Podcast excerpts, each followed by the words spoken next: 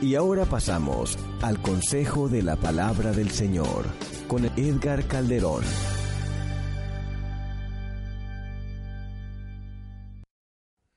Pero no es el único. Nosotros también hemos negado al Maestro. Pedro le negó tres veces, pero nosotros creo que más de 30 mil veces. Y por esto es importante que la palabra no solamente la leamos, sino que la apliquemos también para nuestras vidas. Mira lo que dice la palabra del Señor. Y prendiéndole, o sea, a Cristo, tomándole, sujetándole, le llevaron y le condujeron a casa del sumo sacerdote. Y Pedro, que le seguía de lejos, habiendo ellos encendido fuego en medio del patio, se sentaron alrededor y Pedro se sentó también entre ellos. Pero una criada, al verle sentado al fuego, se fijó en él y dijo, también este estaba con él. Pero él lo negó, diciendo, mujer, no lo conozco. Verso 58.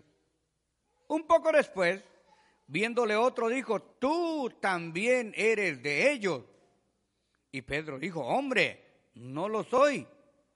Como una hora después otro afirmaba diciendo, verdaderamente también este estaba con él, porque es Galileo. Verso 60, Lucas 22, 60. Y Pedro dijo, hombre, no sé lo que dices. Enseguida, mientras él todavía hablaba, el gallo cantó. Aquí viene el punto más triste de la historia. Verso 61. Entonces vuelto el Señor miró a Pedro y Pedro se acordó de la palabra del Señor que le había dicho, antes que el gallo cante me negarás tres veces. Y Pedro salió fuera y lloró amargamente. Padre, te adoramos, te bendecimos y te glorificamos. Nos reconciliamos contigo y te pedimos perdón porque muchas veces nosotros te hemos negado como Pedro. Nos hemos debilitado y nos hemos apartado de tus santos caminos. Hemos tomado decisiones o hemos hecho lo que nosotros queremos. Pero hoy reconocemos nuestras faltas y te, te rogamos que nos hables a través de tu palabra. Amén. Podéis sentaros.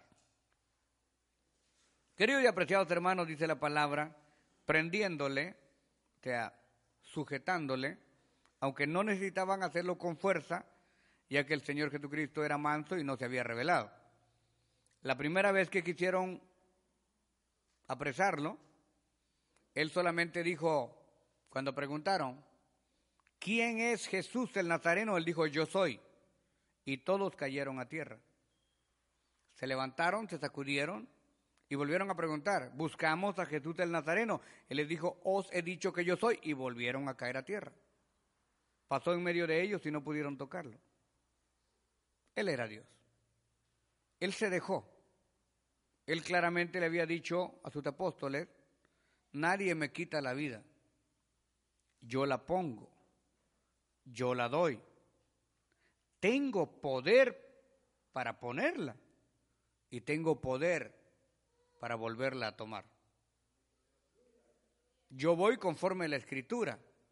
Estoy aquí para que se cumpla lo que está escrito en el libro de mí. Y cuando nosotros vemos eso, automáticamente pensamos, qué bueno que yo no soy Cristo, así no tengo que sufrir tanto. Mm. Pero ¿qué tal si hablamos de los profetas que fueron antes de nosotros? ¿Se acuerdan de Moisés? ¿Quiénes fueron los que más criticaron a Moisés y donde Dios se ensañó más?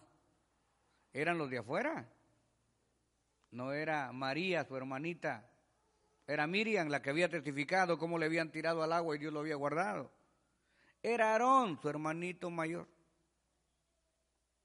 ¿Quiénes eran los que más querían que Moisés se muriera para volver a Egipto?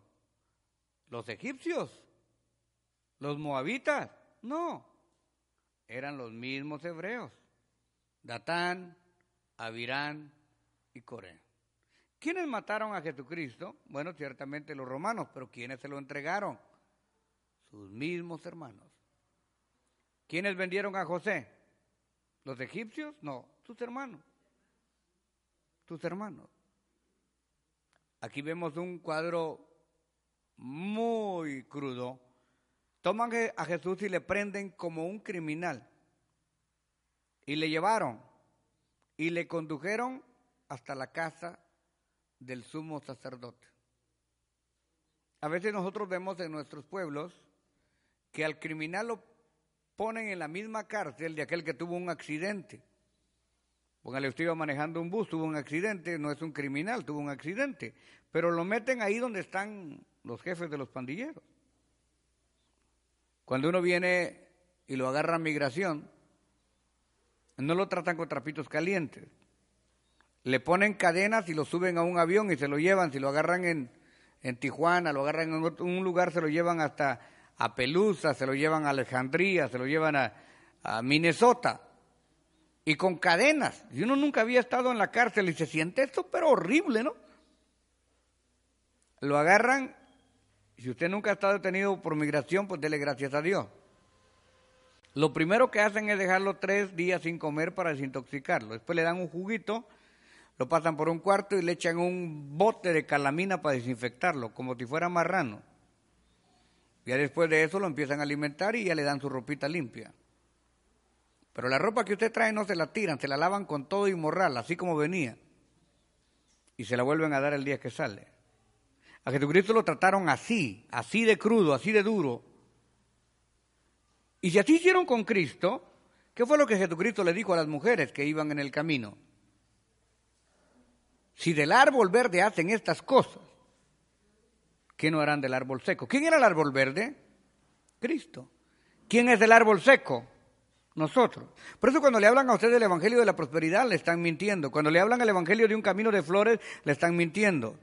Es cierto que hay un camino de flores y es cierto que hay una corona y, nadie debe de dejar que alguien le quite la corona, pero esa corona no está aquí.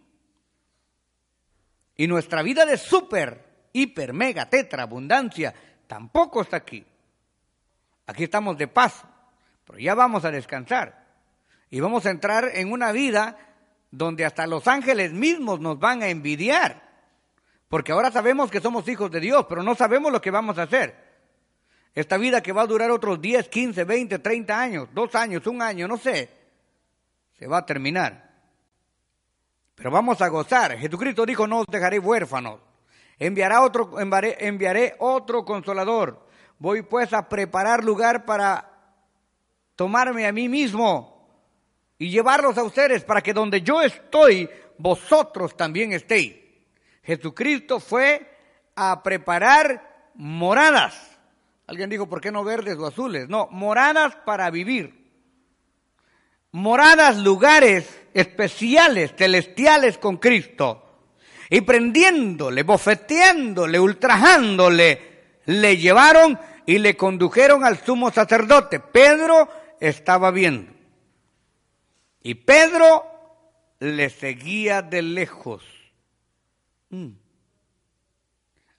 Acuérdese usted en algún momento de su vida, ¿usted ha seguido a Cristo de lejos? Yo creo que sí. Hay veces que se le mete a uno un capricho del diablo. Cuando Dios lo humilla a uno. Cuando Dios no hace lo que uno quiere. Mire, hermano, en el año 89, nosotros habíamos ido con mi esposa guardando en, un, en una cajita que le llamamos el corazoncito de Cristo, agarramos nuestro diezmo, nuestra ofrenda, y lo que sobraba de los dos lo íbamos echando ahí, y un día contamos cuánto había, estoy hablando del año mil, noviembre del 89, y habían más de 30 mil dólares. Dijimos, con esto nosotros nos vamos a Guatemala, vamos a predicar el Evangelio allá y no necesitamos estar más en Estados Unidos. Nos llevamos los más de 30 mil dólares, compramos unos buses de Quesaltenango para Almolonga y según yo, sin pedirle a Dios, sencillamente porque se me dio la gana, porque yo creía que así era, igual que Pedro, seguir a Cristo, pero de lejos haciendo lo que yo quería, no lo que Él me había puesto en mi corazón. Dios no me dijo que me fuera. Yo me fui. Nosotros nos fuimos. Y cuando llegamos allá a congregarnos en la primera iglesia, un hermano que era usado de parte de Dios dijo, miren, yo soñé que ustedes venían con dos furgones, con dos trailers llenos de maíz, pero se les apolilló en el camino. Ah, este, que acostó mal y soñó, comió chile en la noche. No le hicimos caso. Hermanos amados, en la mañana nosotros íbamos a predicar a la penitenciaría de mujeres, a sacar las prostitutas de los bares. En la tarde íbamos a almorzar y regresamos a, predicar al hospital de Occidente. Y Dios empezó a abrir puertas y empecé a predicar campaña. Pero lo del transporte, lo que yo pensaba que me iba a dar el sustento, teníamos dos buses, teníamos un camión Isuzu Forward, las cosas empezaron a complicar con los motores, las llantas empezaron a estallar, los motores a quebrarse, y yo no entendía lo que Dios quería hacer conmigo. Y me enojé con Cristo. Y dije, ya no voy a predicar en su nombre. Dios en su misericordia permitió que con la patente de comercio nos dieran visa y volviésemos a venir otra vez. Ahora ya legalmente. Y cuando estábamos aquí, yo me fui a matar a una iglesia y me senté enojado con Dios sin querer hacer nada. Diezmaba, ofrendaba, oraba, ayunaba, vigilaba, pero sin decirle a nadie que yo predicaba. Estaba bravo con Dios, siguiéndolo de lejos. ¿Cuántas veces usted ha dicho, hermano, yo con mi diezmo voy a hacer lo que yo quiera? Te lo puedo mandar a este pastor, le puedo comprar una silla de ruedas a otro, le puedo dar un quintal de maíz a otro, le puedo pagar la renta a una anciana. Ah, de veras. ¿Y ese diezmo es tuyo, papadito? ¿O es de Dios? Pero uno piensa que está haciendo bien. Porque hay caminos que al hombre le parecen derechos, pero su fin es camino de muerte. Así que yo fui ahí y me senté. Pero Dios también se sentó conmigo. Pasaban seis años de casados y no podíamos tener hijos. O sea, Dios se sentó también. Tú te sientas, yo me siento. Tú te encaprichas, yo me encapricho. A ver, ¿quién es más necio? ¿Quiere que juguemos a necedad? Bueno, a ver quién cierra primero los ojos. La Biblia dice que Jacob era tan necio. Jacob quiere decir usurpador, o sea, mentiroso, transero, mafioso. En el camino se agarró con Dios y Dios se dejó que Jacob forcejeara con él. No que nosotros podamos forcejear con Dios. Es que Dios se deja. ¿Sabe qué fue lo que Dios dijo? Calderoncito, me vas a hacer los mandados. Tarde o temprano, pedazo de carne con ojos, como decía el hermano Ventura, vas a hacer lo que yo te diga. Vas a usar tu diezmo donde yo quiero que lo uses. Vas a ofrendar donde yo quiero que ofrendes. Vas a obedecer lo que yo quiero que obedezcas. Y vas a hacer lo que yo quiero que hagas. Me fui a sentar ahí tres años. Hermano amado, cuando el Señor me levantó de esa silla, avergonzado, porque no piense usted que cuando el Señor va a tratar con uno ay, qué pobrecito, que aquí, que allá, que no sé qué, en una campaña. Me acuerdo que tenía una camisa cuadriculada y un pantalón blanco. Estaba sentado casi en media iglesia, cuando saber de dónde apareció una viejita. Y gritó, este rebelde que está aquí es un siervo mío. Yo lo quiero usar, pero este no ha querido. Y se cayó la viejita, nunca más la volvimos a ver. Entonces, cuando terminó la campaña, el pastor echó el ojo. Yo tenía más del año de estarme congregando y el pastor ni me conocía. Se le quedó viendo la camisa cuadriculada. Y me dijo, oiga, venga para acá, me dijo, ¿cómo se llama usted? Edgar Calderón. El otro apellido me dijo, Calderón no se me va a quedar. Monterroso. Pero como en El Salvador le dicen a los monterrosos Monterrosa, ah, Monterrosa me dijo, se, me quedó, se le quedó de una vez Monterrosa, me dijo. Oiga, usted me dice, y es cierto lo que dijo la viejita. Yo me agaché. Y le dije, sí. ¿Y usted es predicador? No creo que sea predicador, le dije, pero sí he predicado. ¿Pero usted ha estudiado? Sí, señor, tengo un bachillerato en teología. Mm. Vamos a ver lo que dice la viejita. El día miércoles vamos a tener un culto en un hogar, me dijo, quiero oírlo predicar. Como ya la viejita me había sentenciado, dije yo, bueno, ni modo le voy a hacer caso al pastor. Ese día traté de llegar temprano, me arreglé y fui a predicar. Aceptaron como cuatro de los invitados. Dios se glorificó y dijo, hermano, me hubiera dicho antes. no, es que yo, yo, no, yo no quiero ya meterme en eso. Yo ya, ya sé qué es servir y todo eso. No, me dijo, usted anda en rebeldía delante de Dios. Y más le vale que tenga cuidado. Hermano, en todo ese tiempo que yo andaba en rebeldía, entraba al trabajo a las seis de la mañana, salía a las seis de la tarde, trabajo, mire, Dios me hizo arrastrar la cobija por todos lados.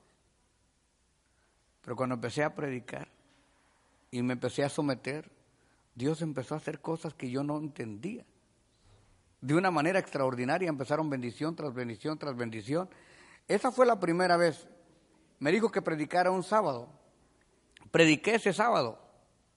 Y la iglesia, hermano, dijo, queremos oírlo el otro sábado.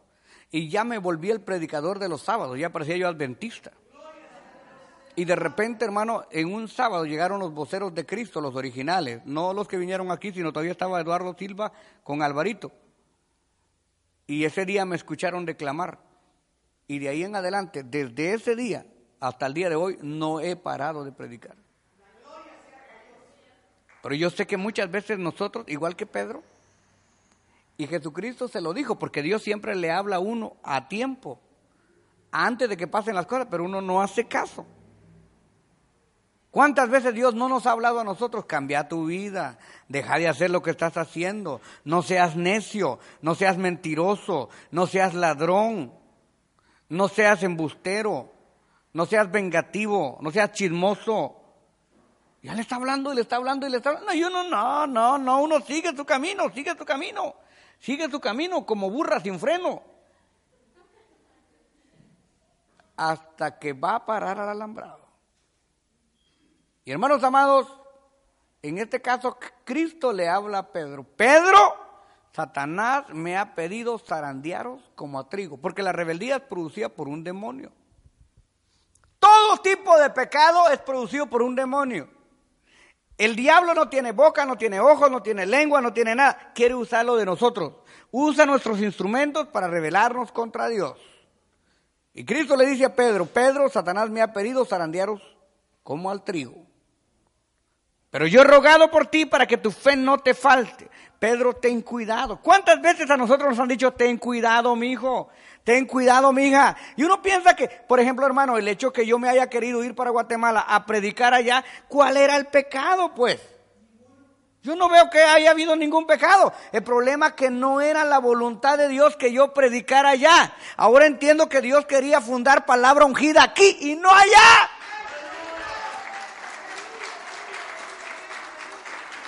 Después, por ejemplo, para enero tengo una conferencia de liderazgo con 450 pastores del sector occidente de la Iglesia Príncipe de Paz. Mire ahora, antes nada. Las primeras veces que yo llegué me daba vergüenza decir que era evangelista o que predicaba, porque allá cualquier hermanito con caites predica mejor que yo. O sea, la unción que se movía en ese tiempo, la calidad de predicadores que habían y todo, ¿yo qué iba a hacer? Dios quería hacer algo como lo que estaba pasando allá, aquí. Dios, en su infinita misericordia, me dio un sueño y me dijo que se iba a abrir un campo blanco en un sueño en el 557 Sur Hoover. Y yo, no, cuando, cuando me dijo eso, yo ni siquiera pensaba estar en Estados Unidos. Este sueño se cumplió como a los cinco años más tarde cuando abrimos Palabra Ungida en la Hoover entre la Santa Mónica y la Temple. Ahí empezamos en un lugarcito que era como de aquí a la pared cuadrado. Cabían, pero hacían montonaditos parados, tal vez 40 personas. Y ahí empezamos. Jesús le dijo a Pedro, Pedro, ten cuidado. Hay cosas que uno piensa que no son pecados. Hay cosas que uno piensa que está actuando bien. Qué difícil, hermano, es doblegar el molde, romper el orgullo y aprender a decir sí, Señor. Así es. Usted puede ver que esto es plateado, ¿verdad? Entonces estamos de acuerdo que esto es plateado. Pero si el Señor dice que esto es azul, digámosle que es azul. No le vamos a poder ganar a Él. Y si a Él se le da la gana decir que esto es rojo, digámosle que es rojo. No podemos ganarle a Él. A veces nosotros decimos, no, porque el Señor dice esto, pero nosotros vamos a hacer esto. O sea, papá dijo amarillo, pero nosotros le vamos a poner anaranjado. Al fin y al cabo que anaranjado y amarillo se parecen. Y Pedro le seguía de lejos. Ya Pedro sabía, porque ya le habían dicho, nada le pasa a uno si antes no avisárselo. Pero uno no hace caso. ¿Ustedes recuerdan lo que pasó en las siete? A mí me lo dijo el Señor como 70 veces, pero uno es necio. Ten cuidado con fulano, con sutano y con mengano. Ten cuidado, me lo dijeron. Pero no, ¿cómo va a ser el hermanito? ¿Cómo va a ser el hermano? No, no puede ser. Uno le vi la cara de santito, ¿no es cierto? No, no, no, no. Cualquier cosa. Pero el hermano, no, tal vez otro. Pero él, no, el hermanito no. Bueno, no lo puede creer. Te los voy a poner en la mano. Van a cometer errores. ¡Pum! El primero cometió un error para cortarlo para siempre. Errorazo. Lo perdono y lo restauro. A veces uno quiere ser mejor que Dios. El otro, otra, ¡pum! Lo perdono y lo restauro en secreto. Uno a veces quiere ser mejor que Dios. ¿Y qué pasó? Porque el final ustedes ya lo saben. Uno no puede pensar que una víbora un día va a ser paloma. O que el sapo un día va a ser conejo. No, el sapo es sapo y el conejo es conejo. Y Cristo le dijo a Pedro, Pedro, Satanás te ha pedido. Be careful, Pedro. Pero nada, yo, yo le vuelo la oreja a cualquiera. A mí que me digan, que me cuenten, yo no vengo a ver si puedo, sino porque puedo vengo. Y allá va el primero. Triste la condición de Pedro, pero no se preocupe. Ahí va a ver la, el levantamiento de Pedro, pero, pero la caída es estrepitosa. Mire, y prendiendo le llevaron y le condujeron a la casa del sumo sacerdote. Y Pedro le seguía de lejos, igual que muchos que seguimos en el Evangelio, pero de lejos, haciendo lo que se nos da la gana. Y habiendo ellos encendido fuego en medio del patio, se sentaron alrededor de Pedro y, se sentó, y Pedro también se sentó dentro de ellos. ¿Dónde estaba Pedro? Con los verdugos del maestro. ¿Qué estaba haciendo ahí? ¿Por qué se junta usted con gente que no conviene? Ay, hermanos, a ver si me los gano. Si usted anda débil, ¿qué va a ganar? Lo que usted va a ganar es el virus que los otros traen. Hermano aparte, hermano calles, hermano no sé. No, que yo aquí, que yo allá. Ese era el problema de Pedro. Se hubiera ido a calentar a otro lado, pero se fue a calentar ahí con ellos. Habiendo ellos encendido fuego, Pedro se sentó también con ellos. Verso 56. Pero una criada al verle sentado al fuego se fijó en él y dijo, también este estaba con él. Pedro dijo, no, no, yo no. Diciendo, mujer, no lo conozco. Un poco después, viéndole otro, dijo, tú también eres de ellos. Pedro dijo, no, hombre, yo no lo soy. Verso 59. Una hora más tarde, otro afirmaba diciendo, verdaderamente tú estabas con él porque eres de Guate, perdón digo, porque eres del Salvador. Catracho eres. Porque eres mexicano y comes chile. Como la película de Cantinflas cuando se mete entre los coreanos y empieza a pedir chile y no había. Y viendo al otro le dijo, tú ciertamente eres de ellos. Y él dijo, no lo soy. ¡Wow! Enseguida, mientras todavía hablaba, el gallo cantó. Y Jesucristo se lo había cantado literalmente antes de que el gallo cante, me habrás negado tres veces. Entonces, vuelto, el Señor miró a Pedro. Este cuadro me fascina. Como no nos podemos poner en, el papel del Señor, hágame un favor, póngase en, los, en el papel de Pedro. Póngale que usted es Pedrita, que yo soy Pedrito. Metemos la de azar tres veces. Tres veces decimos que no le conocemos. Y a la tercera vez volteamos a ver para allá. Y allá están los ojos hermosos del Señor. Allá están los ojos tiernos del Señor. Y se nos queda viendo. No nos conocemos, ¿verdad, Pedrito? ¿Verdad que no me conoces?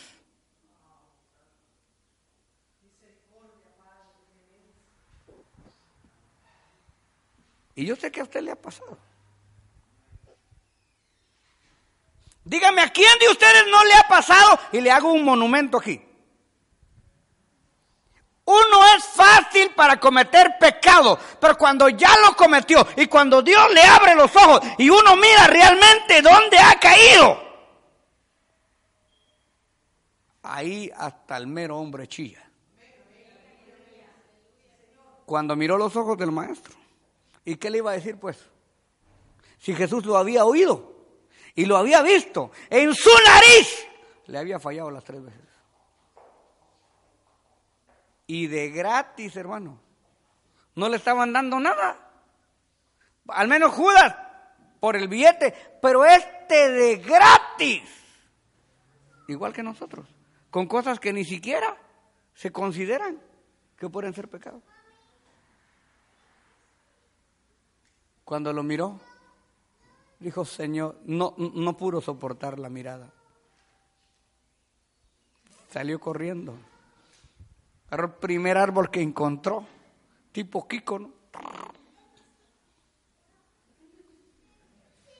Y lloró amargamente. Había una obra, lástima que el hermano ya no la hace. Un hermano muy usado, Michel se llamaba el hermano que se llama El llanto amargo de Pedro. Cuando Pedro lloró, ¿sabe qué fue lo que pasó? Se liberó. El diablo salió. Porque yo, eso no lo dice la Biblia, eso lo digo yo. Yo creo, por la poca experiencia que tengo, que Pedro pasó como unos tres meses viendo el rostro del maestro. Cuando lo vio, y Cristo lo vio. ¿No me conoces, Pedro? No te lo dije, Pedro. I told you, Peter. ¿Por qué no me hiciste caso? Te lo dije. Y lloró, y lloró, y lloró, y lloró. Bienaventurados los que lloran. Porque otro, porque Pedro era bueno de corazón. Pedro tenía toda la buena intención. Pero Cristo quería aprovechar la debilidad de Pedro para meterle la fortaleza hasta allá adentro. ¿Sabe cómo se hacen los fundamentos de los edificios? Yo termino. Se abre una zanja y se mete hasta allá adentro para que tenga consistencia. Así que Pedro Cristo le abrió un agujero a Pedro hasta allá adentro para sentar una base. Y en el llanto amargo de Pedro hubo un verdadero, un auténtico, un genuino arrepentimiento para que Pedro no volviera a ser el mismo, para que Pedro cambiara totalmente, todavía con algunos vestigios, porque recuerda usted que después Pablo tiene que regañarlo, porque cuando venían los judíos ya no quería comer con los gentiles, todavía Pablo viene a darle otra, pero ya no de la misma manera. Después de esa chillada, después de esa humillada, por eso dice el salmista, antes que fuera yo humillado, descarriado andaba. ¿Quiere usted ver un buen cristiano? Busque uno que ya se lo cargó la trampa. Uno, hermano, que ya trapearon el piso con él. Este va a ser un buen cristiano. Les testifiqué a ustedes en otra predicación que un día le dijeron a mi hermano, por favor tráigame tres drivers de trailer, pero buenos. Y él llevó tres y dijo, estos nunca han chocado. Él no, estos, regréselos. Quiero al menos que hayan chocado tres veces. ¿Y por qué quiere que hayan chocado tres veces? Porque el que nunca ha chocado con trailer va manejando y abrazando a la mujer o con la novia, o tomando soda y con una mano y se la lleva porque no sabe lo que es chocar con tráiler. Pero alguien que ya haya chocado unas dos veces con tráiler y que todavía haya quedado vivo, jaja, ese ya maneja con cuidado.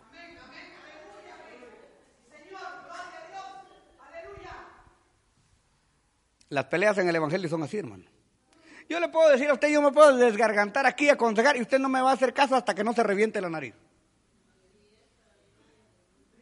cuando se lo lleve la tristeza, ¡ay! Tenía razón el pastor, si me lo dijo.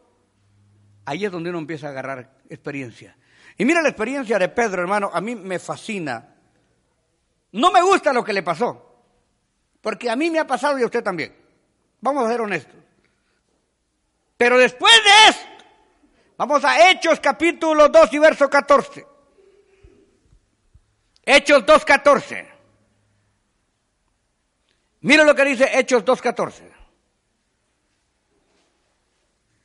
Aquel Pedro que negó al maestro, aquel caballero que medio se quiere congregar, aquel caballero que a veces diezma, a veces no diezma, a veces ofrenda, a veces no ofrenda, a veces viene, a veces no viene, a veces hace lo que se le da su gana y a veces hace lo que Cristo quiere. Aquella mujer que a veces obedece y a veces no obedece. Pero después de esa chillada, y después de esa humillada, ahora vamos a Hechos 2, 14. Entonces Pedro poniéndose en pie con los, con los once alzó su voz y hablando dijo, varones judíos y todos los que habitáis en Jerusalén, esto sea notorio, oíd mis palabras, porque estos no están ebrios como vosotros suponéis, puesto que es la hora tercera del día. Mas esto es lo dicho por el profeta Joel en los postreros días. ¿Quién le había enseñado Biblia a Pedro? Ahora mire usted la revelación y el conocimiento de la palabra. En los postreros días, dice Dios, citando la Biblia, derramaré de mi espíritu sobre toda carne, y vuestros hijos y vuestras hijas predicarán, y vuestros jóvenes verán visiones, y vuestros ancianos soñarán sueños, y de cierto sobre mis siervos y sobre mis siervas en aquellos días derramaré de mi Espíritu Santo y predicarán, y daré prodigios arriba en el cielo y señales abajo en la tierra, sangre, fuego, vapor y humo. El sol se convertirá en nieblas y la luna en sangre antes que venga el día del Señor grande y manifiesto. ¿Sabes cuánto se aventó Pedro en el primer mensaje? Tres mil incircuncisos. Ya no era el Pedro que negaba al Señor Jesucristo. Es más, caballeros amados, yo termino esta noche. Allá en el año 85 de nuestra era, cuando Pedro ya estaba viejito, le dijeron, ¡Hey! Tú vas a morir crucificado como tu maestro. El que había llorado en las faldas de una mujer. El que le había dicho a los que se estaban calentando las manos que no era nada. Le dijo, gracias por el privilegio. Pero por favor, no me dejen morir de pie como mi maestro. Yo quiero crucificado pero de cabeza, dijo el viejito. Ya no se echó para atrás. Ya no negó al maestro. Ya no le pidió pan al hambre ni tapado al frío. Estaba dispuesto a morir por Cristo Jesús. Y así como Cristo lo estaba viendo cuando lo negó, oh gloria a Dios, oh gloria a Dios, así como Cristo lo vio cuando usted falló, cuando usted pecó, Él lo estaba viendo. Así también cuando el viejito estaba muriendo crucificado, también Cristo lo estaba, lo estaba viendo y lo estaba fortaleciendo y lo estaba llenando cuando Pedro estaba muriendo. aleluya.